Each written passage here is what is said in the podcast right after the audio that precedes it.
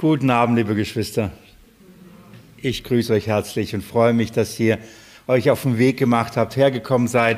Ich freue mich mit euch heute das Wort Gottes aufzuschlagen und, euch heute dienen zu dürfen. Hier in diesem Haus möchte ich auch die Online-Gemeinde grüßen, das heißt die Gemeinde, die heute hier nicht vor Ort sein kann und aus Krankheitsgründen oder auch anderen Gründen dann zu Hause das, ja, die Bibelstunde verfolgt, aber die einfach auch äh, einfach zu weit weg wohnen, um hier vor Ort da zu sein. Ähm, grü grüß euch. Ähm, ich dachte, ich will euch Danke sagen und, ähm, und ein Anliegen nochmal ans Herz legen. Ich danke euch für jede Geduld, ähm, die ihr mitbringt und mir viele Schleifen in bestimmten Themen der Entfaltung des Evangeliums und der Auslegung des Wortes Gottes mitgeht. Manche Geschwister sind ja über Jahre dabei in den Bibelstunden und, ähm, ähm, und ich danke euch dafür für die Geduld. Wenn ich die Bibelstunde vorbereite und auch sie halte, habe ich nicht nur eure Gesichter vor, vor meinem geistigen Auge, sondern auch all die, die da ähm, eben online dabei sind und die vielleicht eben nicht die vielen Jahre schon äh, mitgegangen sind und vieles noch nicht klar ähm, ist. Ich habe, ähm, oder der Herr hat es erlaubt und der Herr hat mir einen Dienst geschenkt, der über dieses Haus hinaus einfach geht. Und so bekomme ich auch viele Fragen und ich habe führe viele Gespräche, ähm, ja, Diskussionen mit solchen, die eben, eben nicht die ganzen Jahre in die Meilen mitgegangen sind. Und das heißt, wenn ich bestimmte Dinge sage, dann, dann, dann habe ich nicht nur euch vor Augen und, und ich meine nicht, dass ihr diese Dinge nicht kennt. In dem Fall sehe ich, ich sehe halt euch und deswegen tue ich so, als ob ihr das noch nicht wisst. Und ich prügel diese Dinge ein. Ähm, aber ich habe einfach auch diese Menschen vor, vor meinem geistigen Auge, die vielleicht gerade sich auf den Weg gemacht haben, die sich gerade sich mit diesen Themen beschäftigen und da einfach noch viele, viele Fragen haben. Aber weil ich auch die Notwendigkeit sehe, wirklich die Notwendigkeit sehe, in das Evangelium, in dem Evangelium wirklich fest zu sein, nichts abzurücken, links oder rechts. Die Tage, ich, ich sage es wahrscheinlich jedes Mal, ähm, aber ihr könnt ja in meine Seele nicht hineinschauen, aber ich sehe, wie das Evangelium von allen Seiten angegriffen wird. Wirklich von allen Seiten. Und auf verschiedenste Art und Weise. Und das ist nicht nur eine. Jesus hat gesagt, dass in, in den letzten Tagen viele falsche Propheten kommen werden, viele Antichristen, auf, äh, Antichristen aufstehen werden und viele verkehrte Dinge lehren. Und das ist so spürig, dass von allen Seiten so viel so viel gelehrt und nicht wenige Kinder Gottes, ähm, Jünger Jesu, straucheln und, und straucheln und fallen, kommen in große Zweifel. Das betrübt mein Herz und das macht mir umso deutlicher und klarer und den Auftrag, den ich habe, von der Schrift her noch das Evangelium zu entfalten, zu wiederholen und darin nicht müde zu werden. Ähm, ihr als meine Gemeinde ähm, müsst halt viele Meilen mitgehen. Und ich möchte einfach euch sagen, dass wenn ihr manche Wiederholung ertragt, dann tut, das tut ihr das auch um des Evangeliums und derer Willen, die es vielleicht heute zum ersten Mal hören. Ähm, oder zum zweiten oder erst zum dritten Mal. Das ist auch ein Dienst. Und ähm, es wäre für mich wesentlich schwerer, nur von einer Kamera zu sprechen. So habe ich auch euch vom, vom, vor, vor Augen und so. Fleisch und Blut ist einfacher. Ich, ich hoffe, ihr versteht mein Anliegen und ich will wirklich euch Danke sagen für jede Meile, die mit mir jetzt über die Jahre mitgegangen seid. Ich möchte mit euch wieder in den Galaterbrief heute gehen und dieses Evangelium von daher anschauen, das euch auslegen. Ihr könnt gerne schon den Galaterbrief aufschlagen. Wir studieren Kapitel 2. Und bevor wir da wieder hineingehen und hineinschauen und ähm, ich euch wieder hineinnehme und hoffentlich wir vorwärts kommen, so lasst uns davor beten und ähm, dem Herrn Jesus Christus das Studium anvertrauen. Ich lade euch ein.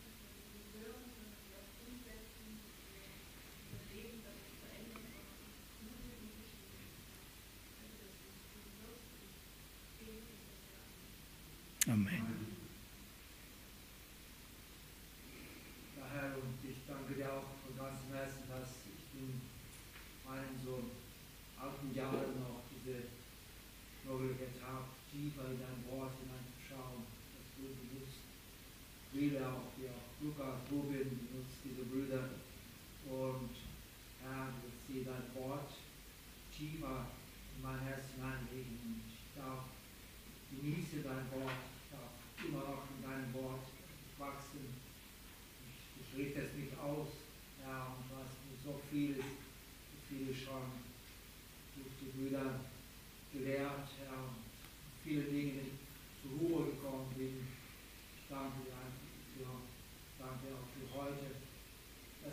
ist dein Segen, Herr. Das ist dein Segen.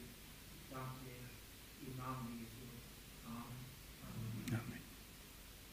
Himmlischer Vater, ich danke dir, dass ihr alles bewusst ist und du alles kennst, auch unsere Vergesslichkeit kennst und, und weißt, dass du dein Wort täglich brauchst und dein Wort immer wieder lernen müssen, dass wir es behalten und auch danach tun. Und ich bitte dich für uns als Hörer, bitte dich für Predigt oder für Kündigung, lass uns alle miteinander nicht müde werden, immer wieder dein Wort hören, uns beschenken lassen durch dein Wort, mit deiner Gegenwart. Ich danke dir dafür. Amen. Amen. Jesus Christus, du bist unser Herr. Wir glauben an dich. Wir glauben an dein Erlösungswerk, deine Menschwerdung, dein Leiden, dein Sterben und an die Auferstehung. Dass du lebst und dass du zur Rechten Gottes sitzt und regierst, Herr, und deine Gemeinde baust, dein Reich aufrichtest und bald wiederkommst, es zu vollenden. Und du wirst zu deinem Ziel kommen.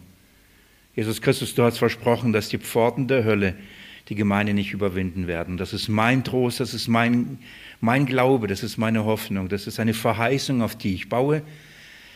Nach menschlicher Weise könnte man verzweifeln, nach menschlicher Weise könnte man den Mut verlieren, wenn wir auf uns, auf unsere Fähigkeiten, auf, unsere, auf unseren Verstand und auf unsere Kraft schauen, Herr. Kann, kann man den Pforten der Hölle nicht widerstehen. Aber wir schauen nicht auf uns, wir schauen auf dich. Herr, auf deine Macht und auf deine Stärke. Und das ist mein Gebet, Herr, dass du uns fest und klar und nah bei dir hältst und bei, bei deinem Evangelium, das Kraft hat, das Kraft hat. Und ich bitte dich, wenn wir heute dein Wort aufschlagen, es ist dein Wort, dass du durch deinen Geist zu unseren Herzen redest und uns eine Erkenntnis gibst, die eine Erkenntnis, so wie, wie, wie wahre Erkenntnis ist. Nicht einfach nur am Verstand und an der Logik, ein Zustimmen bestimmter biblischer Wahrheiten, sondern eine Erkenntnis, die in Liebe und in Kraft und im Glauben mündet, die einen Unterschied macht, ob wir leben oder nicht, ob wir tun oder nicht, ob wir handeln oder nicht, dass es einen Unterschied macht und dass es wirklich Kraft ist. Jesus, das vermagst du in den Herzen zu bewirken und das Evangelium zu bestätigen. Heute, ich danke dir, dass ich mit dir rechnen darf, Herr, als ein, einer der unwürdigsten Knechte bitte ich dich, Herr, um Gnade beim Auslegen des Wortes, Herr, und gebrauche das, das und, und gib die Reichweite, die du möchtest. In deinem Namen will ich es bitten. Amen.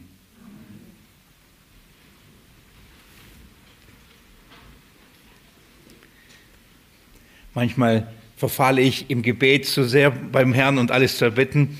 Wir waren auf einer Freizeit und dann habe ich für meinen lieben Bruder zum Geburtstag äh, für, gebetet und habe so viel auf dem Herzen gehabt, was ich von den Herrn für ihn ähm, äh, bringen soll. Dann habe ich gebetet, gebetet und als ich dann fertig war, kam, kam das, sein Sohn zu mir und hat gesagt, das war ja eine Predigt. für ihn war das eine Predigt. Aber manchmal will man das Herz einfach dem Herrn ausschütten. Wunderbar. Wir sind im, im, im Galaterbrief Kapitel 2. Es geht darum, äh, dass Paulus dieses Evangelium verteidigt.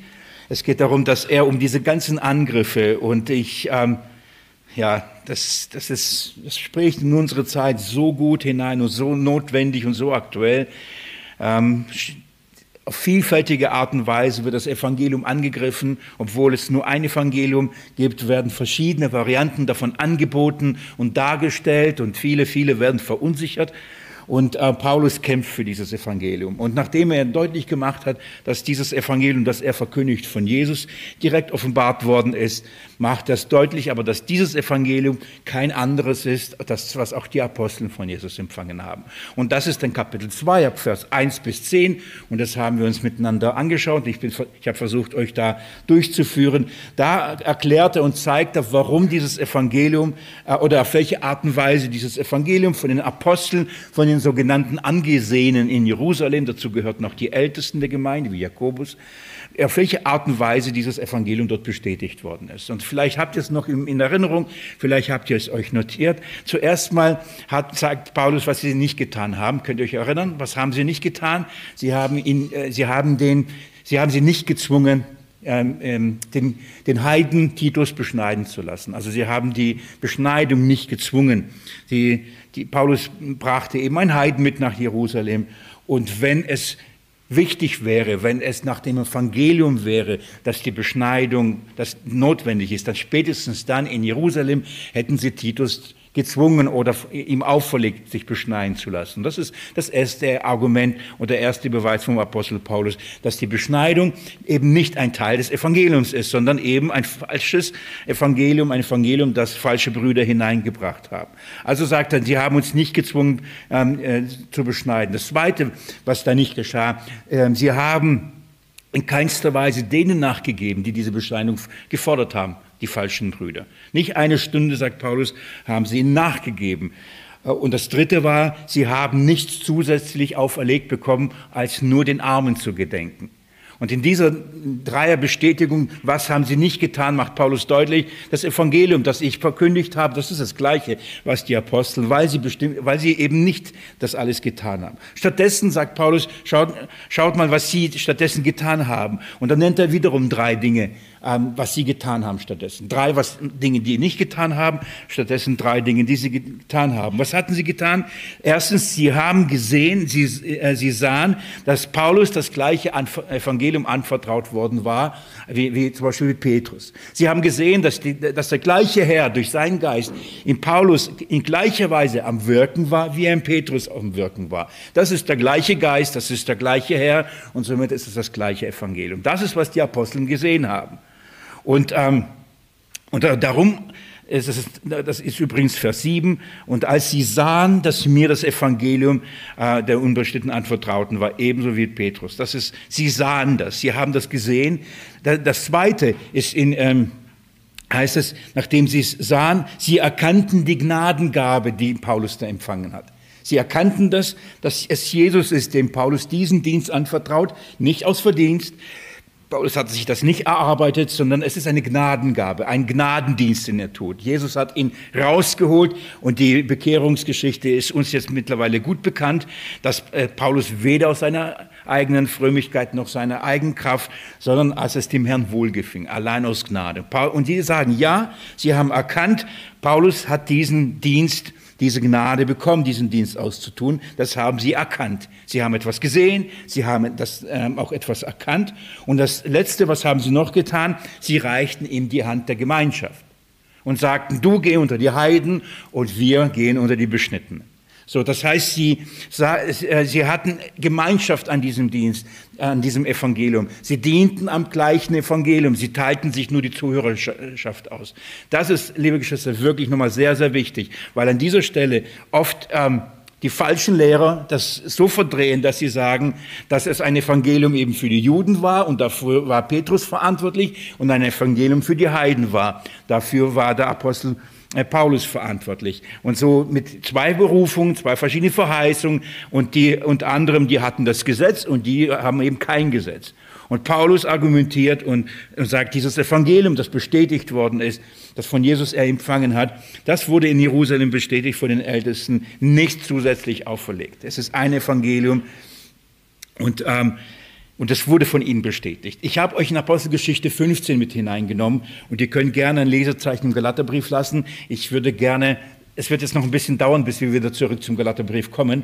Ich würde gern ein, ähm, das, ähm, nichts Neues gell, für euch, seid vielleicht ein bisschen enttäuscht.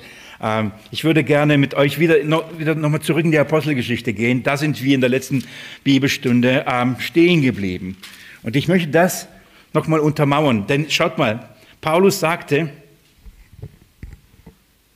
jetzt sind sie, Paulus sagte, dass ähm, die Beschneidung als Zutritt ähm, zum Judentum, als die Voraussetzung, ähm, um gerettet zu werden und, und das Halten des Gesetzes Moses eben nicht notwendig ist. Es gehört nicht zum Evangelium. Die, die, ähm, die, der Kontext oder die, der Hintergrund, wir werden jetzt, äh, ob heute, weiß ich nicht, ich weiß es wirklich nicht, aber wir werden dann fortschreiten, ab Vers 11 im zweiten ähm, Kapitel vom Galaterbrief werden wir sehen, dass in Antiochia ein, ein, ein Zwischenfall gab. Petrus kam und hat etwas getan, was Paulus für Heuchelei bezeichnet hat. Da ist ein Konflikt entstanden. Und die, diese Gemeinde, das geschah in Antiochia. Und genau ähm, das, bekommen wir diesen Hintergrund und das, was, welche Kämpfe in Antiochia stattgefunden haben, sehen wir auch in der Apostelgeschichte. Auch das, in Apostelgeschichte 15 hat den gleichen Hintergrund. Und auch da habe ich euch schon grob hineingenommen. Nur ganz kurz, Vers 1, Kapitel 15 in der Apostelgeschichte heißt, und einige kamen von Judäa herab und lehrten die Brüder, wenn ihr nicht beschnitten worden seid nach der Weise Moses, könnt ihr nicht gerettet werden. Okay?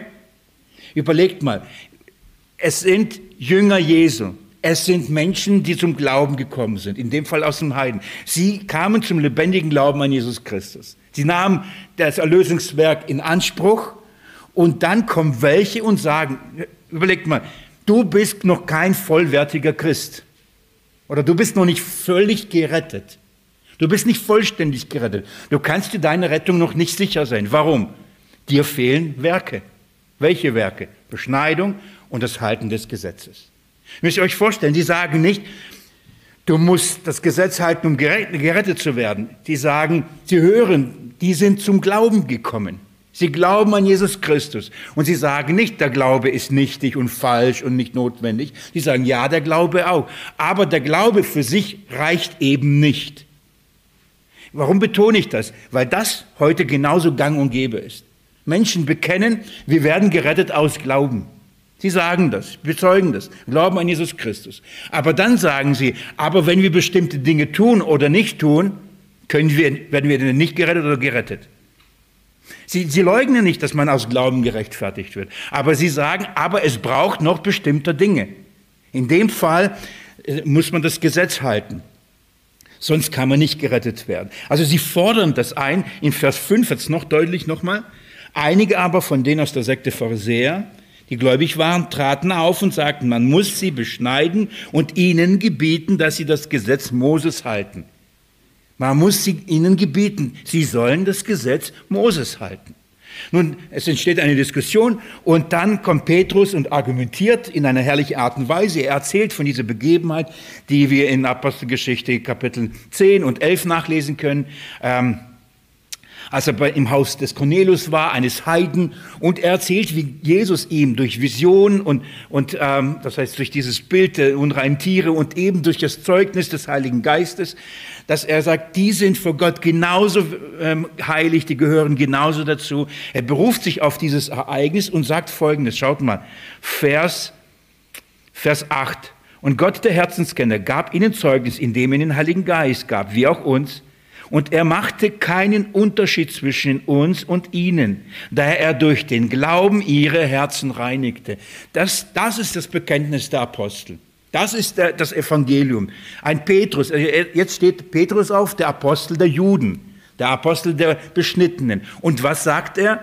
Gott hat ihm bestätigt, es gibt keinen Unterschied zwischen Juden und Heiden und dass allein durch Glauben das Herz gereinigt wird. Allein aus Glauben. Nicht durch Beschneidung, nicht durch das Halten bestimmter Dinge, ähm, sondern allein aus Glauben. Und jetzt, und das ist Vers 10, ich, vielleicht habt ihr euch das markiert, für mich ist das ein sehr, sehr wichtiger Warnvers.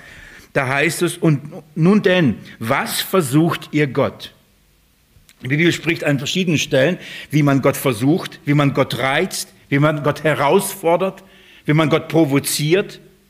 Und Petrus sagt, wenn man, schaut mal, was versucht ihr Gott, ein Joch auf den Hals seiner Jünger zu legen, das weder unsere Väter noch wir zu trachten vermochten. Merkt euch, das ist ein wichtiger Vers, um nachher im Galaterbrief auch das zu verstehen, was wie Paulus gegenüber Petrus dann später argumentiert. In gewisser Weise erinnert er ihn an seine eigenen Worte. Was, was sagt er? Wenn man Jünger Jesu, das heißt, die Jünger, hier ist die Rede nicht von Ungläubigen, hier ist nicht die Rede von Heiden, die Gott nicht kennen, sondern Petrus redet von Jüngern. Das heißt, die folgen Jesus nach. Und er sagt, wenn man denjenigen, die Jesus nachfolgen, dass ein Joch auf ihr Hals schlägt, und das ist das, das ist das Gesetz, sagt er, dann provoziert man Gott. Man versucht Gott, man reizt Gott. Warum? Weil das, was Gott in Jesus Christus vollbracht hatte, was Gott in, von Jesus Christus in, genommen, in Jesus Christus genommen hatte, nämlich diesen Joch, er hat sie befreit von der Fluch des Gesetzes.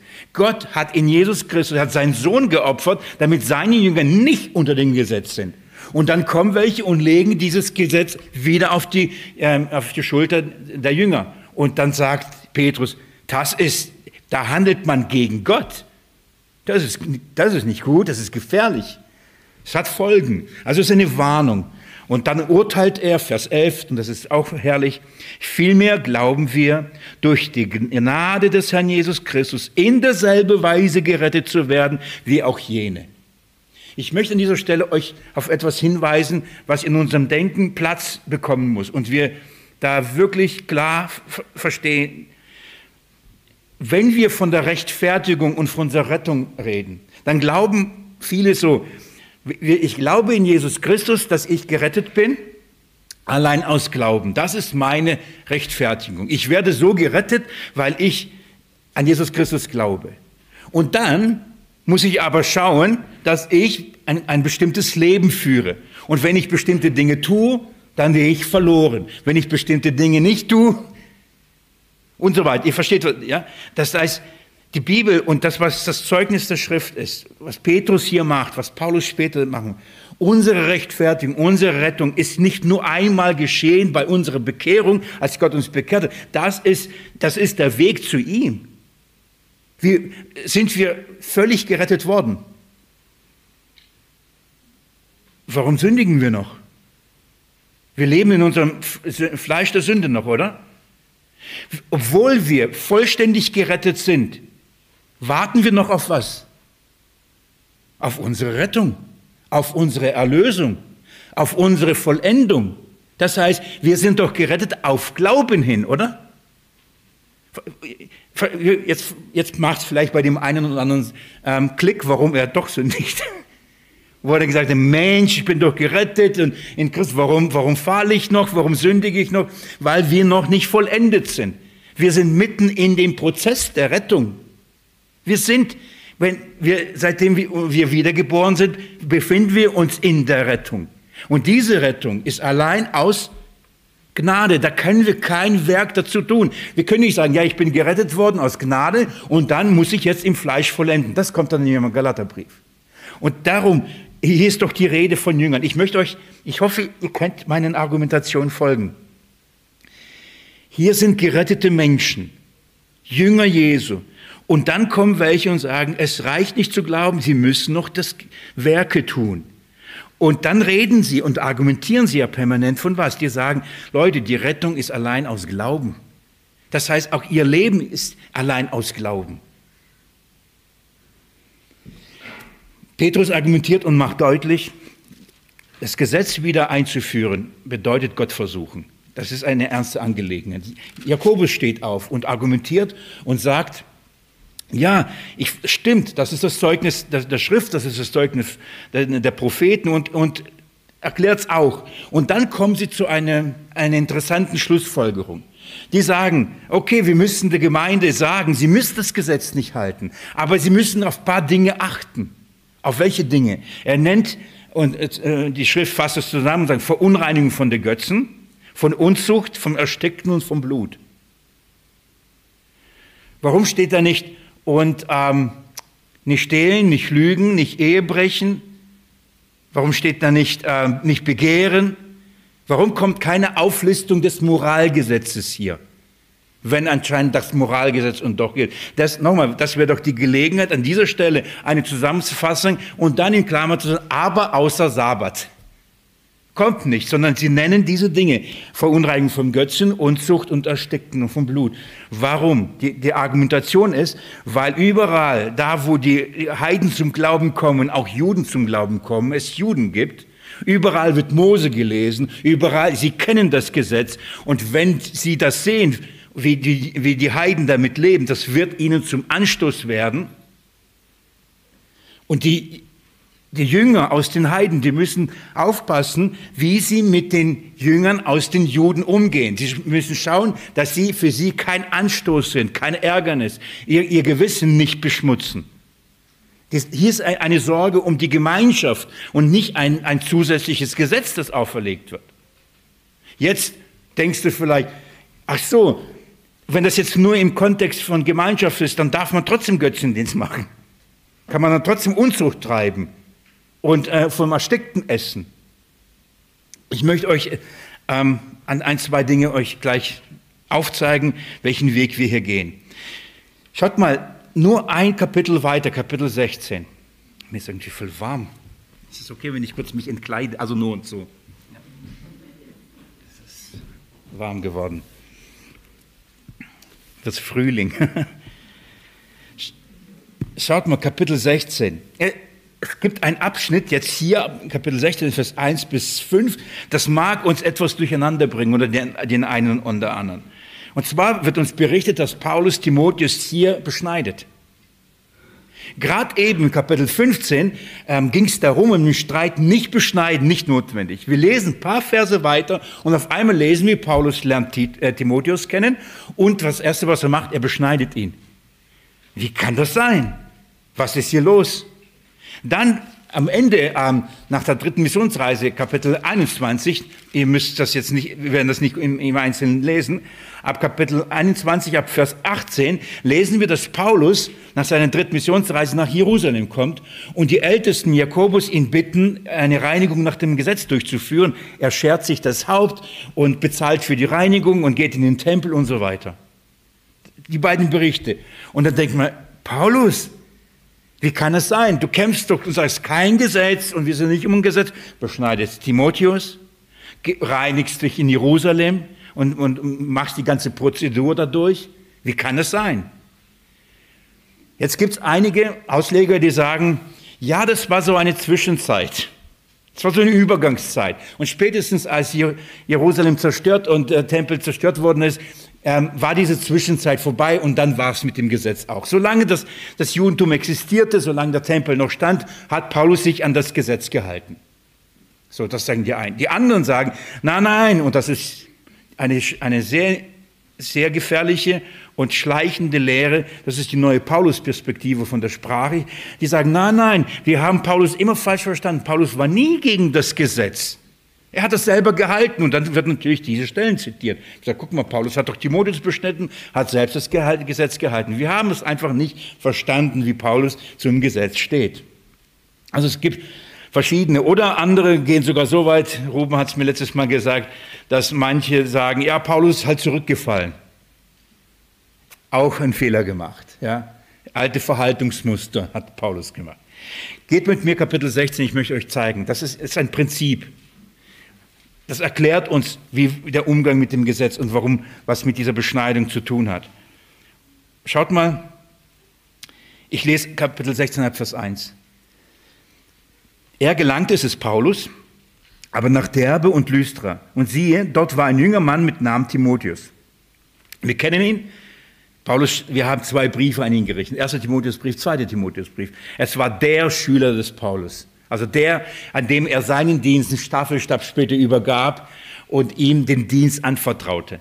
Warum? Er sah in ihnen in ihm eine Berufung, er sah in ihm eine Begabung. Und Paulus hat sich in diesen Schüler so investiert und ihn überall mitgenommen. Und hier sehen wir, wie das Ganze begonnen hat. Schaut mal. Einen Jünger mit Namen Timotheus, der Sohn einer jüdisch, jüdischen gläubigen Frau, aber, aber eines griechischen Vaters er hatte ein gutes Zeugnis von den Brüdern in Lystra und Ikonien. Also, er lernt ihn kennen und er ist, ähm, seine Mutter ist eine Jüdin. Judin, Jud, ich sage immer falsch, gell? Auf jeden Fall hat jüdisch, jüdischen Hintergrund. Ist jüdisch oder jüdisch? Jüdisch. Naja, man kann darüber streiten. Hier heißt es eine, steht hier mit Ü hier, also jüdischen gläubigen Frau, aber eines, eines griechischen Vaters. Er hat einen heidnischen Vater und eine jüdische Mutter gehabt. Und jetzt ist so, Paulus ihn kenn, als ihn kennenlernt und, und in ihm wirklich jemand sieht, er sagt, ich brauche ihn. Oh, das ist ein guter Mann. Schaut mal, was das heißt. Er, hat, ähm, er hatte ein Zeugnis von den Brüdern. Das heißt, er hat ein gutes Zeugnis. Er hat sich bewährt. Vers 3. Paulus wollte, dass dieser mit ihm ausziehe. Was bedeutet das? Wohin ausziehen? Zu den Missionsreisen. Paulus wollte ihn mitnehmen. Er hat gesagt, das ist einer, den will ich ranziehen, den will ich ranführen und später den Staffelstab übergeben. Also er wollte ihn auf seine Missionsreisen mitnehmen. Als Paulus auf die Missionsreisen äh, ging, was war seine Strategie? Was war sein Plan? Was hat Paulus immer getan in jeder Stadt? Wo ging er immer zuerst? Ist nicht aufschlagen, ich schlage es euch nur, äh, ist nur ein Blatt weiter. Apostelgeschichte 17, Vers 1 heißt es, nachdem aber durch die an Amphipolis und Apollonia gereist war, kam sie nach Thessalonik, wo eine Synagoge der Juden war. Nach seiner Gewohnheit aber ging Paulus zu ihnen hinein und unterredete sich ähm, an drei Sabbaten mit ihnen aus den Schriften. Das war die Gewohnheit des Paulus. Wie hat er seine Missionsstrategie ausgeübt? Er ging in jeden Ort und das Erste, was er tat, er ging in eine Synagoge. So, kann Paulus Timotheus in die Synagoge einfach mitnehmen? Nein. Warum? Es gibt Stress. Bevor er überhaupt die Gelegenheit hätte, als jüdischer Mann zum Beispiel das Wort Gottes zu lesen und dann ein Wort zu sprechen, denn das war Gewohnheit, als ein man hatte das Recht, als Gastredner eine Predigt zu halten. Und deswegen, Paulus hat das immer genutzt. Und er hätte überhaupt nicht zu Wort kommen können, wenn, wenn, wenn sie wussten, da ist ein Unbeschnittener dabei. Und jetzt lesen wir wieder Apostelgeschichte 16. Schaut mal, was da steht. Nochmal Vers 3. Paulus wollte, dass dieser mit ihm ausziehe und er nahm und beschnitt ihn. Und jetzt warum? Weil es vom Gesetz gefordert war. Weil man als Jünger beschneiden werden musste. Nein, sondern um der Juden willen, die in, äh, die in jenen Orten waren. Denn sie kannten alle seinen Vater, dass er ein Grieche war. Sie wussten ganz genau, er ist nicht beschnitten. Und Paulus wusste, dass sie ihn kannten. Und er sagt, wenn ich dich mitnehme, Timotheus, wir kommen nicht mal in die Synagogen rein, wir haben keine Gelegenheit, überhaupt ein Wort zu sagen. Also du, du hast eine jüdische Mutter, ähm, komm, lass dich beschneiden und dann haben wir diesen Stress nicht. Das ist nicht, weil er gesagt hat, man muss das Gesetz halten. Er hat das aus einer Überzeugung getan. Und er war bereit, und Timotheus übrigens dann auch, der arme Kerle, aber der war bereit, sich beschneiden zu lassen. Warum? Um des Evangeliums willen. Er hat das hier gedacht, um den, in dem Fall Juden willen. Das bedeutet, er wollte, er wusste, sie würden auf ihn nicht einmal hören. Würde er ähm, Titus beschneiden? Nein, der würde er da nicht mitnehmen. Timotheus ja. Darum war er für ihn ja so ein, so ein Kandidat und als Nachfolger. Also nahm er Timotheus und beschnitt ihn. Und jetzt aber schaut mal Vers 4, das ist so wichtig. Als sie aber die Städte durchzogen, teilten sie ihnen zur Befolgung die Beschlüsse mit, die von den Aposteln und Ältesten Jerusalem festgesetzt waren. Von welchen Beschlüssen ist hier die Rede? Keine Beschneidung notwendig. Schaut mal, das ist unmittelbar danach. Hier wird uns gesagt, sie, sie ging von Gemeinde zu Gemeinde und haben gesagt, Beschneidung ist nicht notwendig, Beschneidung ist nicht notwendig, das Halten des Gesetzes ist nicht notwendig. Aber wieso hat er Timotheus beschnitten? Nicht, weil es notwendig war, sondern es war wichtig, damit überhaupt er in den Synagogen bei den Juden Gehör finden sollte. Hier steckt ein Prinzip. Nochmal, diese Stelle sagt nicht, dass Paulus es getan hatte, weil das, man das Gesetz halten musste. Genau das Gleiche auch mit Apostelgeschichte 21. Das, da gehen wir jetzt nicht hin. Das, das habe ich mir vorgenommen, das nicht zu tun. Ähm, wenn, wenn es dort heißt, dass Paulus eben das getan hatte, nämlich nach dem Gesetz diese Reinigung vollzogen hat, dann warum tat er das? Um der Juden willen. Warum? Sie hätten überhaupt nicht auf ihn gehört. Ich möchte euch dieses Prinzip und auch dieses Prinzip, was haben sie denn denen gegeben? Was haben sie ihnen gesagt? Was sind, was sind diese Bestimmungen, die, die sie den Gemeinden gebracht haben? Was, was sind diese Gebote? Ich möchte mit euch einen kurzen Exkurs ins, in den ersten Korintherbrief gehen. Das ist eine kurze Schleife, deswegen habe ich mich vorher so entschuldigt. Es ist in diese Schleife und dann kommen wir wieder zum Galaterbrief zurück. Aber ich halte das so für notwendig, dass ich euch hier ein bisschen mit hineinnehme. Geht mit mir in 1. Korinther und zwar Kapitel 6. Ich möchte euch ein paar Beispiele geben und dieses Prinzip aufzeigen und ich hoffe so sehr, dass der Geist es in unsere Herzen so festmacht und uns da ausrichtet, auch für uns als Gemeinde. Oh, würde ich Jesus loben, preisen dafür, wenn er es tun würde. 1. Korinther 6. Ich, ich steige ab Vers 12 damit hinein. Hier geht es um die, ähm, das Thema zum Beispiel der Unzucht. Was, hat, was haben die Ältesten und Jakobus und Älteste, was haben sie gesagt?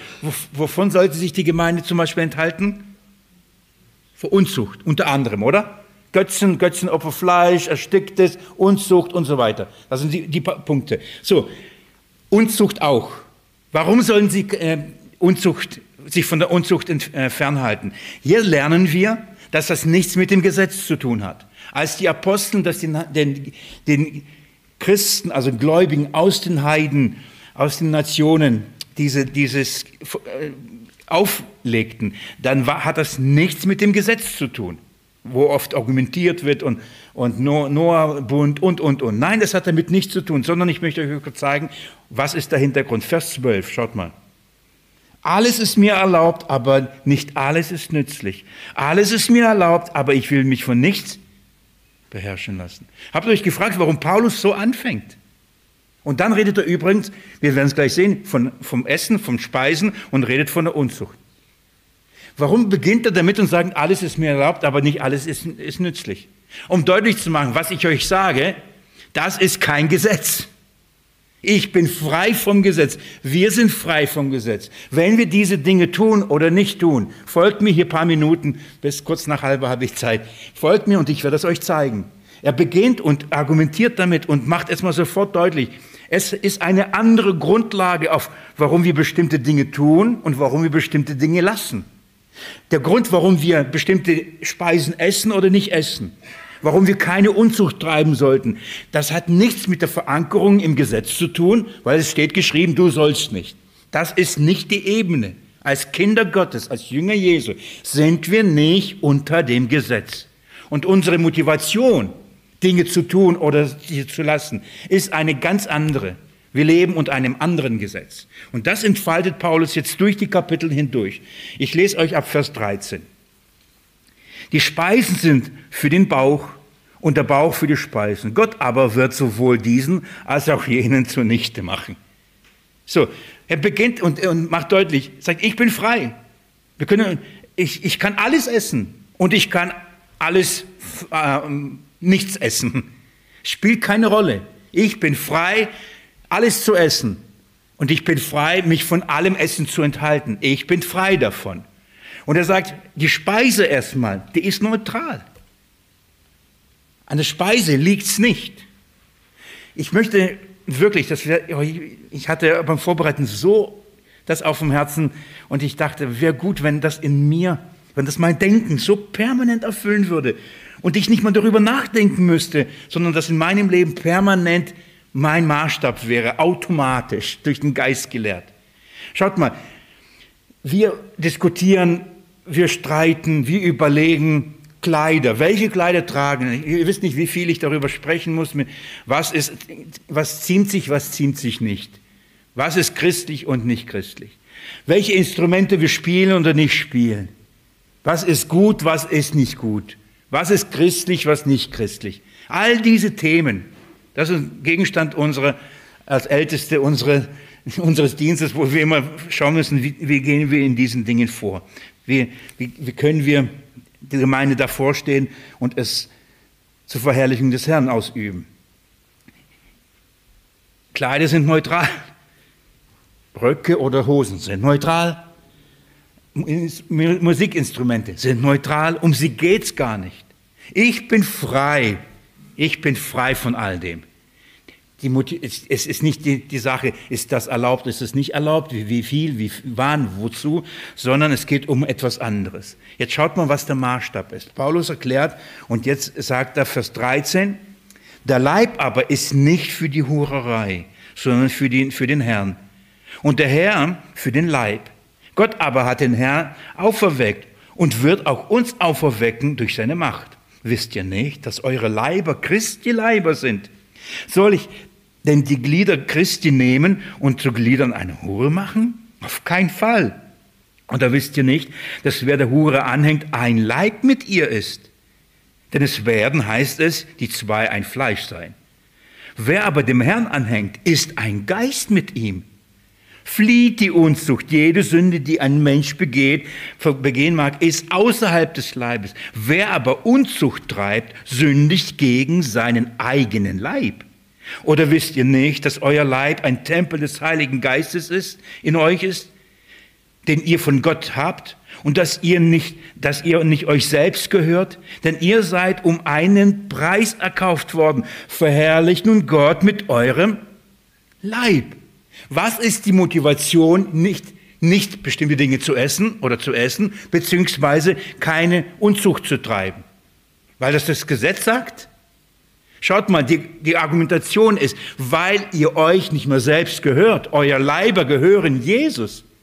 Was ist die Argumentation? Evangelium. Was ist die Argumentation? Christus. Ist dir bewusst, dass als Jesus dich aus Gnade gerettet und durch sein Blut erkauft hat, er du ihm gehörst und er in dir wohnt und wenn du Unzucht treibst und mit jemandem schläfst, zu einer Hure gehst und mit ihr schläfst, dann sagt, sagt die Schrift, wirst du ein Fleisch mit dir, du wirst eins. Und der Geist Gottes in dir wohnt und du bist eins mit Christus. Ihr seid ein Geist. Ist dir bewusst, was, da, was du gerade da tust? Wer schläft da? Wer treibt Unzucht? Der Leib Christi. Nicht du darfst nicht, du sollst nicht. Wenn du sagst, du glaubst an Jesus, wenn du sagst, du kennst Jesus, wenn du sagst, du liebst Jesus und wenn du glaubst, du bist eins mit ihm, wie kannst du so leben? Die Motivation ist nicht, du darfst es nicht tun, sondern liebst du Jesus wirklich? Bist du wirklich eins mit ihm? Versteht ihr, worauf ich hinaus möchte? Der, Antrieb, der Antrieb, warum die Gemeinde nicht Unzucht treiben soll, ist nicht einfach nur wegen Gesetz, sondern es hat was mit Christus zu tun. Er hat uns erkauft, ein teures Blut, wir gehören ihm. Unser Leib gehört uns nicht mehr. Ja, mir gefällt es halt mit meinem Leib. Ich mache, was ich will, so wie ich will, wann ich will, wie oft ich will. Dann frage ich mich, haben wir überhaupt, hat man, wenn man so lebt und nach dieser Überzeugung, hat man Christus überhaupt erkannt? Kennt man ihn wirklich, wie man ihn kennen soll? Das heißt, liebt man ihn? Hat man ihn wirklich erkannt und nicht nur theoretisch? Warum ich das jetzt zitiere, ist, es geht hier um das Verständnis, hier um die Erkenntnis des Evangeliums und die Folgen daraus und die Konsequenzen aus dem Evangelium machen uns unmöglich, Unzucht zu treiben. Nicht, weil wir unter dem Gesetz sind, nein, weil wir unter dem Evangelium sind, sollen wir nicht Unzucht treiben. Und Paulus argumentiert hier kein einziges Mal, denn es steht geschrieben, oder? Du sollst nicht. Das wäre eine gute Gelegenheit zu sagen, du sollst nicht Ehe brechen. Hier, könnte man zitieren, oder? Das macht er nicht. Warum? Nicht nach dem Gesetz. Geht mit mir nur, als Beispiel in Kapitel 7, sagt er, was man tun sollte, um nicht Unzucht zu treiben. Er sagt, wie Männer und Frauen in der Ehe zusammen leben sollen, sie sollen sich nicht entziehen. Wenn, und und, und er, er spricht über diese Dinge, um, um diese Thematik ähm, zu behandeln. Aber das wäre auch ein gutes Studium, vielleicht für die nächste Ehepaar-Freizeit. Geht mit mir ins Kapitel 8. Also jetzt haben wir etwas über Unzucht gelernt, ja? Die Motivation ist nicht, nicht im Gesetz, sondern in Christus. Geht mit mir ins Kapitel 8, ab Vers 1. Was aber das Götzenopferfleisch betrifft, so wissen wir, dass wir alle Erkenntnis haben. Die Erkenntnis bläht auf, die Liebe aber, aber erbaut. Wenn jemand meint, er habe etwas erkannt, so hat er noch nicht erkannt, wie man erkennen soll. Wenn aber jemand Gott liebt, Der ist von ihm erkannt. Ich werde jetzt auf diese paar Verse jetzt nicht zu viel eingehen, weil ich sie gerne in der Predigt zum ersten Johannesbrief auf die noch tiefer eingehen möchte. Aber Paulus beginnt uns und sagt, wenn du etwas wirklich erkannt hast oder du behauptest, etwas verstanden zu haben über das Evangelium, Gott wirklich kennst, dann wird es sich wie zeigen in der Liebe, in deinem Verhalten, entweder in deinem liebenvollen Umgang so, wenn jemand sagt, ich kenne Gott, aber liebt nicht, hat Gott nicht erkannt, oder? Wenn man Gott wirklich erkannt, wird sich das zeigen, und zwar in einem Umgang, und zwar in einem liebevollen Umgang. Also Paulus beginnt und sagt, es hat was mit Erkenntnis zu tun. Warum redet er da? Jetzt sagt er Folgendes, ich fasse es zusammen, ihr könnt es ganz zusammen nachlesen, äh, zu Hause nachlesen. Er redet und sagt, dass wenn wir wirklich verstanden haben und das Evangelium begriffen haben, dann würden wir auch verstehen, dass das Götzenopferfleisch nichts ist. Das macht uns weder unrein noch rein, wenn wir es essen und nicht essen. Sagt, das Götzenopferfleisch an sich ist nicht das Problem. In Kapitel 10 wird er sogar, sogar sagen, geht auf den Markt, kauft es und fragt nicht, ob das Götzenopferfleisch war oder nicht, um eures Gewissens willen. Spielt keine Rolle. Ihr esst, verdaut, geht raus, fertig. So sagt er, das ist, wir haben die Erkenntnis. Aber er, Vers 7, und jetzt schaut mal, was er in Vers 7 sagt. Die Erkenntnis aber ist nicht in allen, sondern manche essen es, da sie bis jetzt an den, äh, an den Götzen gewöhnt waren. Also nicht alle haben dieses Verständnis. Nicht, nicht alle haben ähm, diese Erkenntnis. Vers 8. Speise aber macht uns nicht angenehm vor Gott. Weder sind wir, wenn wir nicht essen, geringer, als äh, sind wir, wenn wir essen, besonders. Seht aber zu, dass, und jetzt ist wichtig, seht aber zu, dass nicht etwa diese eure Freiheit den Schwachen zum Anstoß werde. Denn wenn jemand dich, der du Erkenntnis hast, im Götzentempel zu Tisch liegen sieht, wird nicht sein Gewissen, da er schwach ist, bestärkt werden, die Götzenopfer zu essen? Und durch deine Erkenntnis kommt der Schwache um, der Bruder, um dessen Willen Christus gestorben ist? Wenn ihr aber so gegen die Brüder sündigt und ihr schwaches Gewissen verletzt, so sündigt ihr gegen Christus.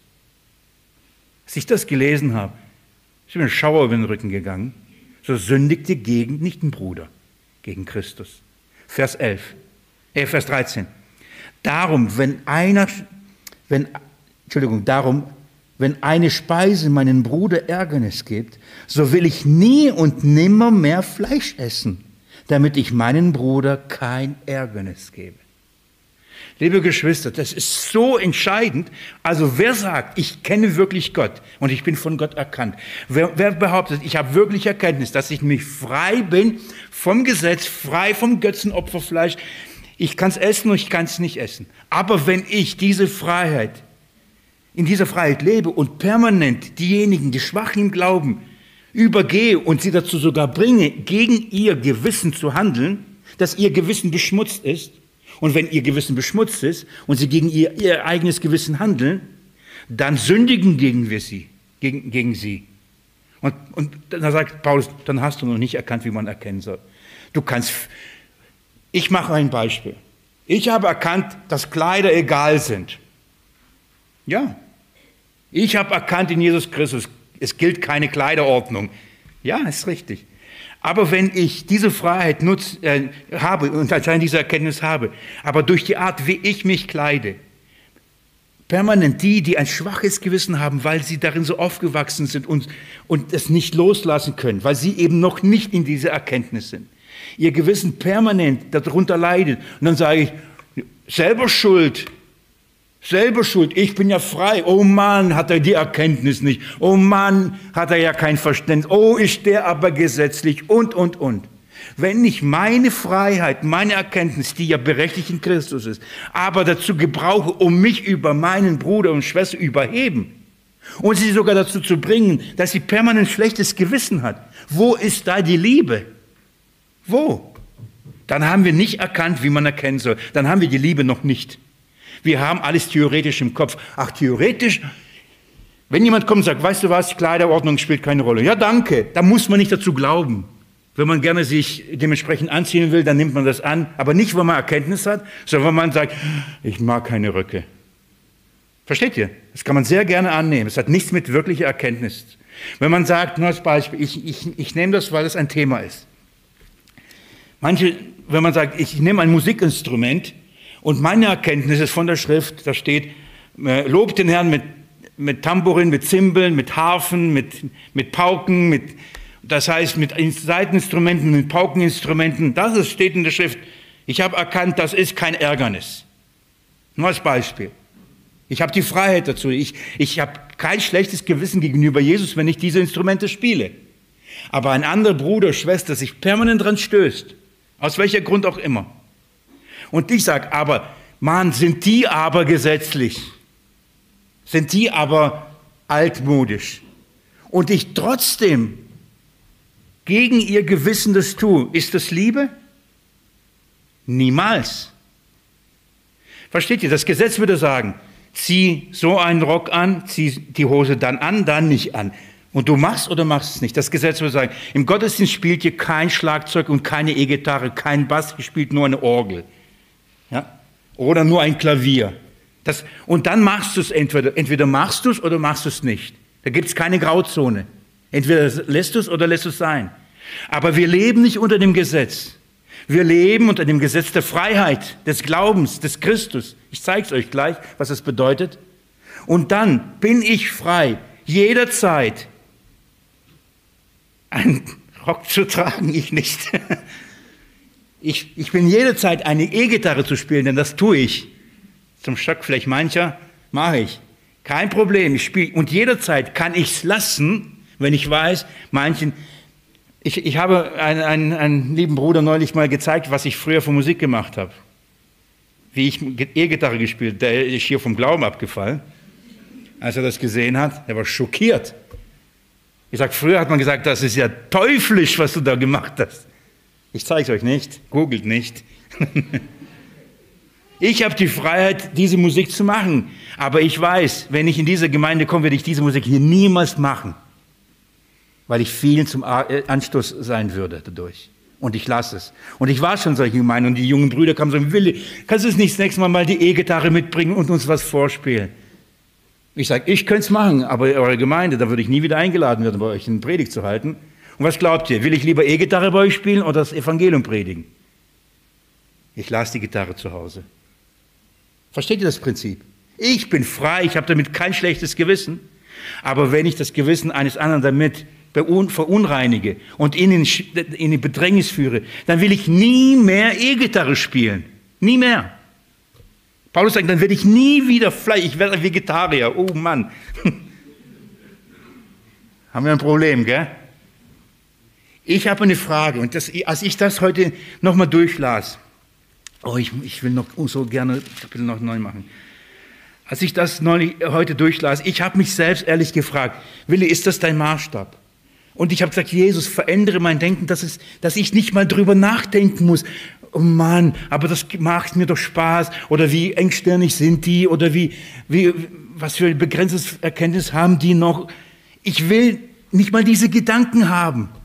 Es soll in mir diese Liebe herrschen, dass ich um der Liebe und der Geschwister wegen und um ihrer Schwachheit wegen selbstverständlich auf Dinge verzichte, ohne dabei einen Mangel zu empfinden. Oder denken, ja, aber dann darf ich ja nicht und nein. Und ich hoffe, dass wir Christus so erkennen, wie er ist, denn so ist er. Er war Gott gleich. Glaubt ihr, versteht ihr, was er gemacht hat? Er hat sich unter das Gesetz erniedrigt. Freiwillig. Sich Beschränkungen auferlegt, freiwillig. Beschneiden ließ, freiwillig alle Rituale, alle Gebote, alles hielt, freiwillig. Muss das tun? Er ist Gott. Warum tat er das? Für dich und für mich aus Liebe. Das bedeutet, er erniedrigt sich bis zum Tod am Kreuz und wurde gehorsam. Er müsste nicht. Er tat's. Das ist ein Liebesdienst. Ein Liebesdienst. Ich springe schnell weiter und möchte mit euch etwas noch euch zeigen. Dieses Prinzip ist Kapitel 9 und findet ihr ab Vers 19. Oh, so gute Worte.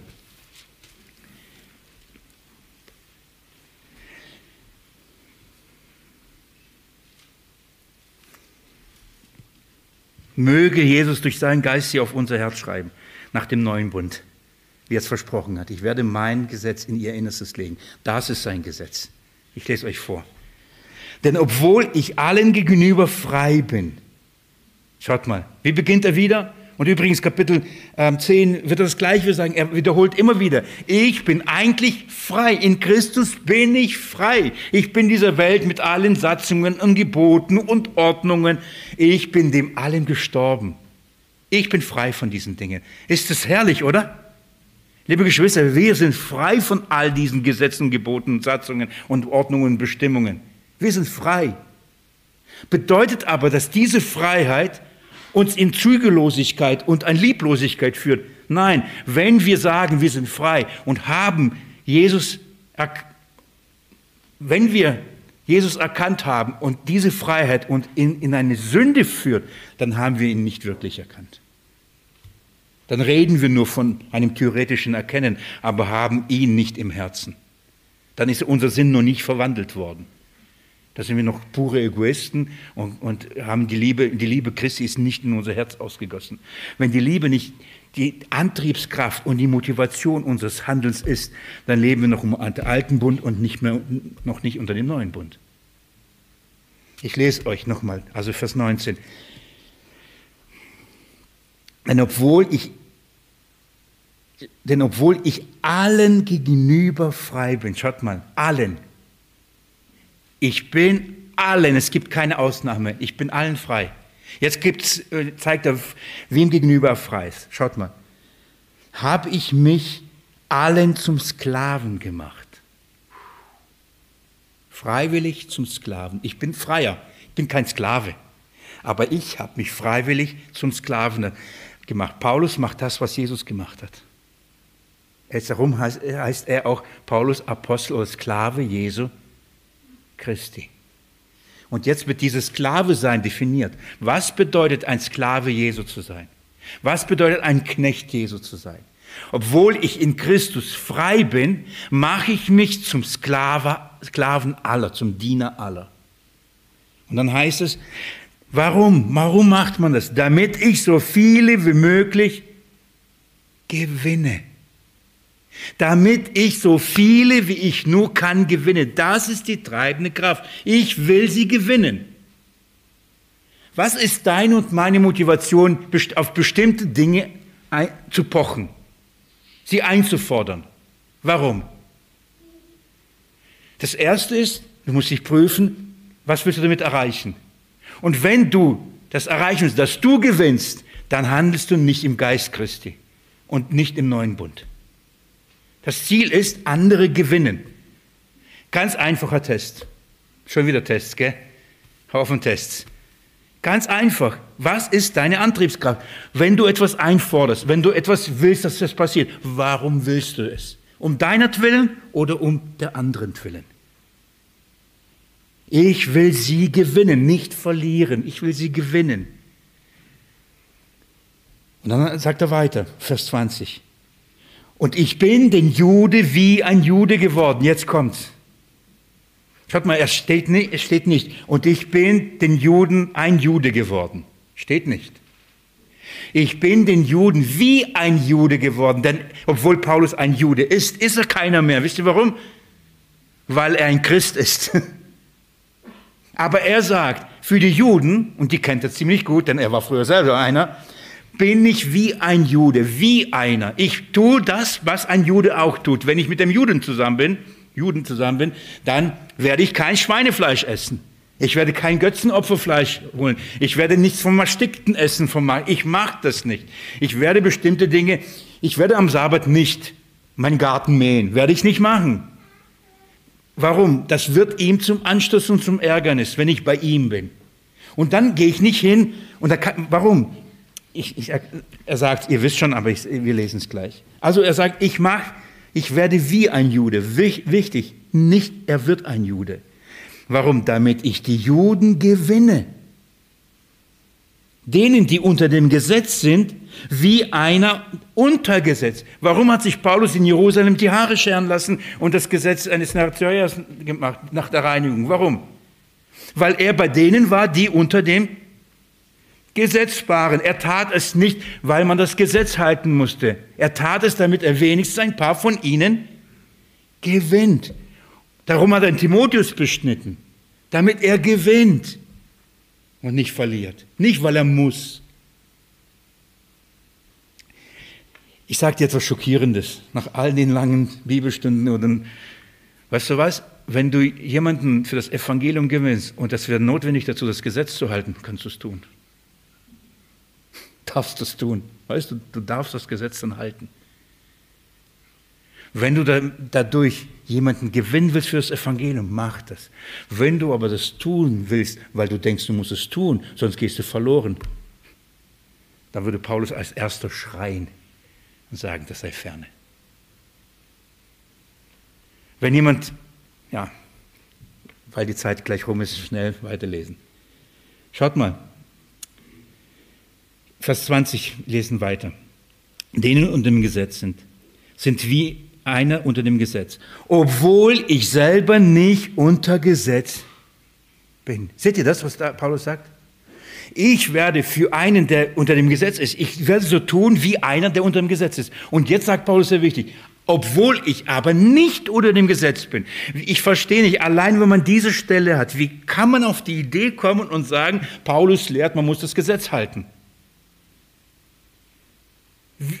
Allein diese Stelle muss doch reichen, wenn Paulus Paulus, der selbst ein Jude ist, sagt, ich bin nicht unter Gesetz. Wie können wir fordern und wie können andere fordern und sagen, wir müssen das Gesetz halten? Ist doch, das ist absolut gegen die Schrift. Das ist falsche Lehre, das ist Irrlehre. Jetzt schaut mal weiter. Damit ich die, welche unter dem Gesetz sind, gewinne. Denen, die, Vers 21, denen, die ohne Gesetz sind, wie einer ohne Gesetz. Oh, Paulus kann beides. Die ohne Gesetz ist, für die handelte, als ob sie wie einer ohne Gesetz. Was bedeutet das? Bedeutet das, dass Paulus dann sündigt und rumhurt und Unzucht treibt? Ja, natürlich nicht. Das heißt, wenn er bei denen, die nicht unter dem Gesetz ist, dann hat er kein Problem, Schweinefleisch zu essen am Sabbat zu, zu arbeiten, die, die, die, die, die Festtage nicht zu beachten. Er hat damit kein Problem. Warum? Weil er ist nicht unter dem Gesetz. Und er kann mit den Heiden so verkehren, wie man mit Heiden verkehrt. Das ist wichtig für uns alles, weil Galater Kapitel 2 Petrus dann Probleme bekommt, weil er denkt, oh nein, ich muss es aber tun. Dazu dann doch in der nächsten Bibelstunde. Er sagt nicht, ich bin einer ohne Gesetz, sondern eine wie ohne Gesetz. Und jetzt ist so, das ist so gut. Jetzt lest mal mit mir kurz das noch. Obwohl ich nicht ohne Gesetz bin,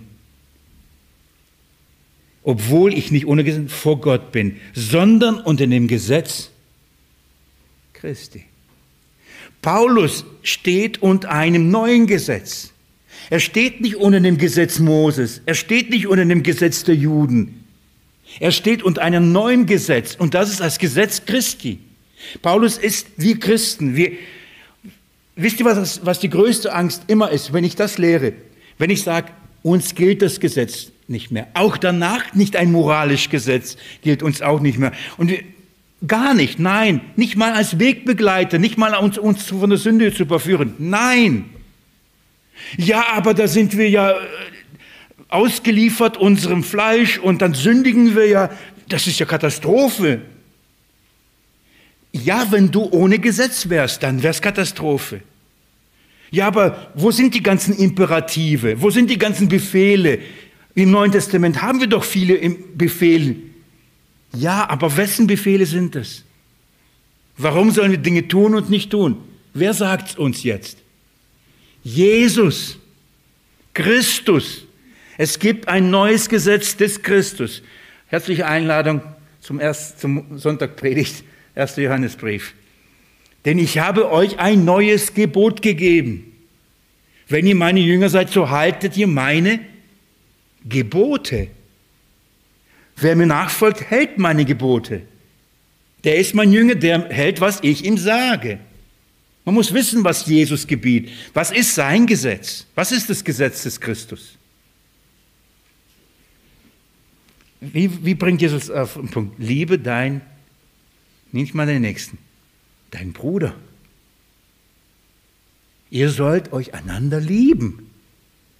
Wo ist denn die Liebe, wenn ich bei all den Entscheidungen, ob ich was anziehe, nicht anziehe, esse, nicht esse, kleide, nicht kleide, was mich mit meinem Körper tue, was ich mit meinen mit Musikinstrumenten, wo ist dann die Liebe, wenn es nun darum geht, was mir gefällt? Geschweige, was Christus gefällt und die, was dem anderen ja schon lange. Wo ist das Gebot des Christus da? Da können wir viel reden. Wir sind Jünger Jesu.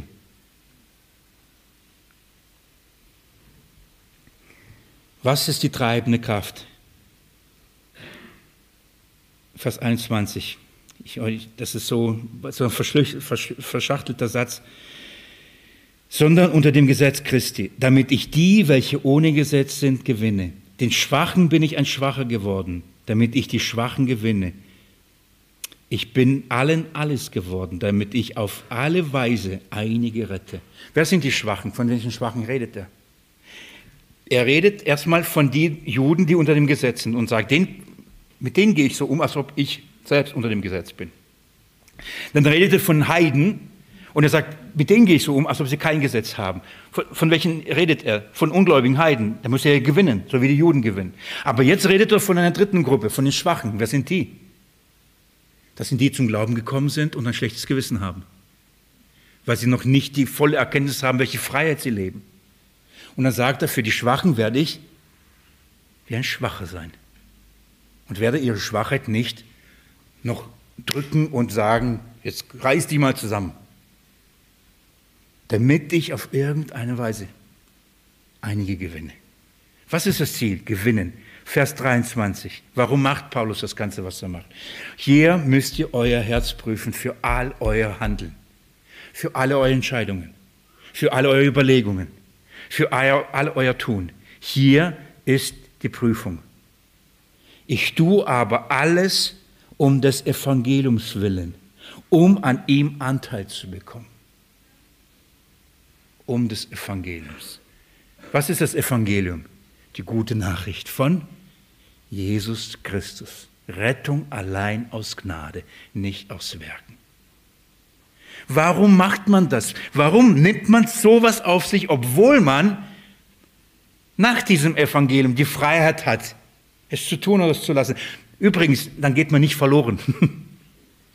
Selbst wenn wir das Gewissen eines anderen beschmutzen, wir gehen nicht verloren.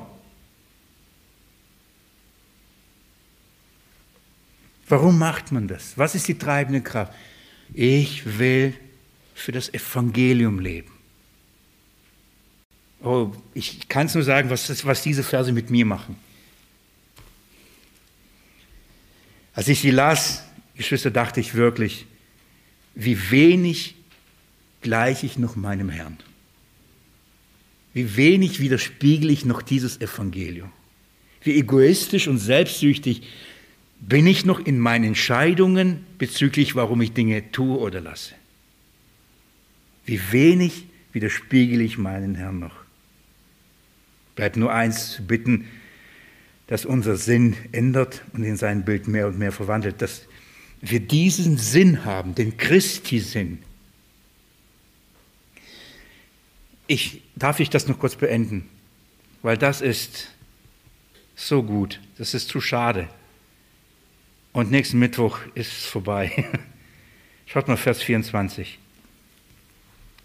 Wisst ihr nicht, dass die, welche in, in der Rennbahn laufen, zwar alle laufen, aber einer den Preis empfängt? Lauft so, dass ihr ihn erlangt. Jeder aber, der kämpft, ist enthaltsam in allem, jene freilich, damit sie einen vergänglichen Siegeskranz empfangen, wir aber einen unvergänglichen. Ich laufe nun so, nicht wie ins Ungewisse, ich kämpfe so, nicht wie einer, der in die Luft schlägt sondern ich zerschlage meinen Leib und knechte ihn, damit ich nicht, nachdem ich den anderen gepredigt, selbst verwerflich werde. Ihr habt keine Ahnung, wie, wie das, dieser Vers sich in meinem Geist ein, eingebrannt ist. Und wie das immer wie ein Mahnpfahl vor mir steht. Dass wir jedes Mal, wenn ich hier stehe, über Dinge predige, ich weiß, wenn ich es predige, ich muss schauen, dass ich nicht verwerflich werde. Warum? Liebe Geschwister, ich möchte das kurz erklären, was Paulus hier damit meint. Was ist die Antriebskraft? Warum? Das, das bedeutet doch Verzicht, oder? Obwohl ich, guckt mal, ich kann essen, was ich will. Ich kann mir ein Big Mac holen oder ich kann mir so Schwarzbrot nehmen. Trockenes, ohne viel Kalorien, keine Ahnung. Kann ich machen, oder? Wann, würde ich, wann wäre ich bereit, auf ein Big Mac zu verzichten? Wenn ich weiß, ich habe einen Wettkampf. Und ich, ich, und ich will, im besten Fall will ich halt gewinnen, oder? Sonst macht man keinen Wettkampf. So, ich will, ich will erreichen. Und weil ich ein, dieses Ziel erreiche, ich will gewinnen, dann auf einmal bin ich bereit für eine Diät. Wer macht schon Diät einfach ins Blaue? Hält das lange an? Ich gucke jetzt niemand an, aber Pfingsten steht vor der Tür, dann fährt man zur, nach Spanien in Urlaub, da will man gut aussehen, gell? dann macht man Diät. Aber macht man einfach so Diät? Schwierig. Aber man weiß, oh, da, da sieht man meine, meine Ringe. Also mir hilft nicht mal diese Motivation, ehrlich gesagt. Egal. Ich, ich, ich, hoffe, ihr versteht, was ich meine. Man, man braucht ein Ziel. Man muss verstehen, warum. Warum soll man sich kasteien? Warum soll man sich enthalten? Warum sollte man sich auf sich etwas auferlegen, was man auch nicht auferlegen muss? Man ist frei. Du bist frei. Wenn, dies, wenn ich dieses Ziel verfolge, wenn ich weiß, es lohnt sich, wenn ich weiß, ich kriege dadurch etwas Kostbares. Paulus sagt, ich mache das Ganze um des Evangeliums willen. Ich habe einen Plan, ich habe ein Ziel. Ich, meine Motivation ist Christus. Und bei ihm sein, die Siegeskrone von ihm zu empfangen, das ist mein. Droben, nicht hier auf der Erde, gefällt es mir hier, sehe ich hier gut aus, ähm, ähm, höre ich, keine Ahnung. Hier ist es nicht. Christus ist es. Mein Ziel. Darauf laufe ich hin. Und dann sagt er, und weil ich das weiß, bin ich bereit, bin ich bereit, dem Juden ein Jude zu werden, dem Heide ein Heide zu werden, dem Schwachen ein Schwache zu werden. Kostet mich was. Ja, ich muss mich permanent schlagen. Ich muss mein Leib züchtigen. Ich muss sagen, heute nicht, Willi. Heute kein Fleisch. Das kostet mich was. Aber ich kann nicht Evangelium predigen und dann dagegen leben. Das ist nicht authentisch. Wer wird mein Evangelium hören, wenn ich ihnen, mit ihnen lieblos handle, mit den Juden lieblos handle, mit den Heiden lieblos handle, mit den Schwachen lieblos handle, auf die Kanzel mich hinstelle und das Evangelium verkündige? Wer hört mir zu? Wenn ich das, was ich sage, nicht lebe, wenn in meinem Leben nicht die Hingabe, nicht die Opferbereitschaft, nicht die, nicht die Bereitschaft für den, für die Bruder und die Schwester zu sterben ist. Aus Liebe. Wenn es nun darum geht, ja, was bringt es mir? Was für eine Predigt kann ich halten? Und das ist, was Paulus sagt. Wenn ich zu den Juden hingehe und ihnen das predige, wenn ich zu den Heiden hingehe und das predige, wenn ich den Schwachen das Evangelium erkläre, dann will ich darauf achten, dass ich ihnen nicht zum Anstoß bin. Und ich bin bereit, mich selbst dafür zu kasteien sogar. Das heißt zu schlagen. Paulus sagt, mein, mein Leib in unter Kontrolle zu halten.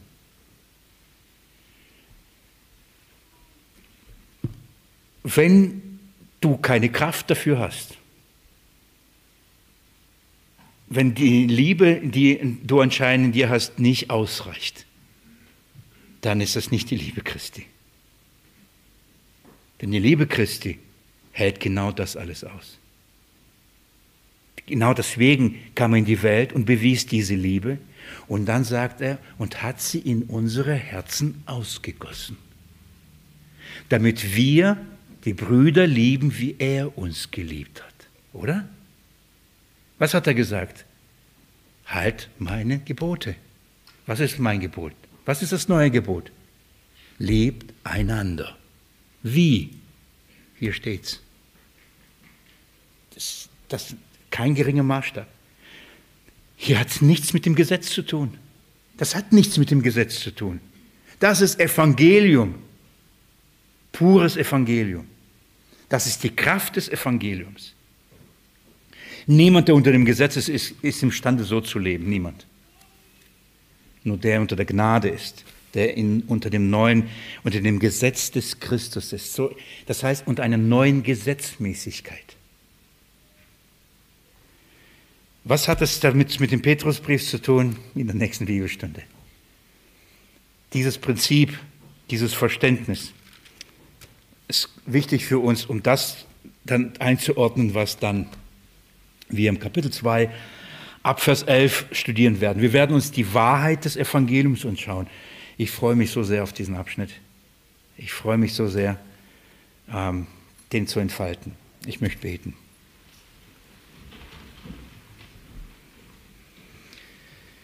Jesus Christus, schenk uns diese wahre Erkenntnis, deine Erkenntnis, die Erkenntnis deiner selbst. Herr, die Erkenntnis der Freiheit und die Erkenntnis deiner Liebe. Eine Erkenntnis, die wirklich dich verherrlicht und nicht einfach nur theoretisches Wissen. Oh Jesus, ich bitte dich, Herr, dass wir dich in all unserem Tun, Reden verherrlichen, dem Evangelium gerecht werden, hier vor Ort in der Gemeinde. Ich bitte dich vom ganzen Herzen dafür. Ich weiß, Herr, ich weiß es, wenn dein Geist es nicht unseren Herzen bewirkt und den Sinn ändert, wird es übermorgen vergessen sein. Egal, was es im Herzen das ausgelöst hat, es wird übermorgen vergessen sein und wir werden in, in alte Verhandlungsmuster wieder zurückfallen. Und darum bitte ich dich, Herr, verändere unseren Sinn, dass das unsere Lebensphilosophie ist. Bitte das vor allem für mich, weil ich weiß und bekenne, Herr, wie unzulänglich ich in diesen Dingen bin und wie viel es mir daran mangelt. Aber ich will, ich will, ich will, Jesus, dir und deiner Liebe wegen, Herr, will ich so leben, Herr, unter diesem neuen Bund. So wirke, Herr, nicht nur das Wollen, Herr, wirke auch das Vollbringen. Amen. Ihr Lieben, einen guten Abend. Kommt gut nach Hause. Ich freue mich auf den Sonntag mit euch. Bis bald.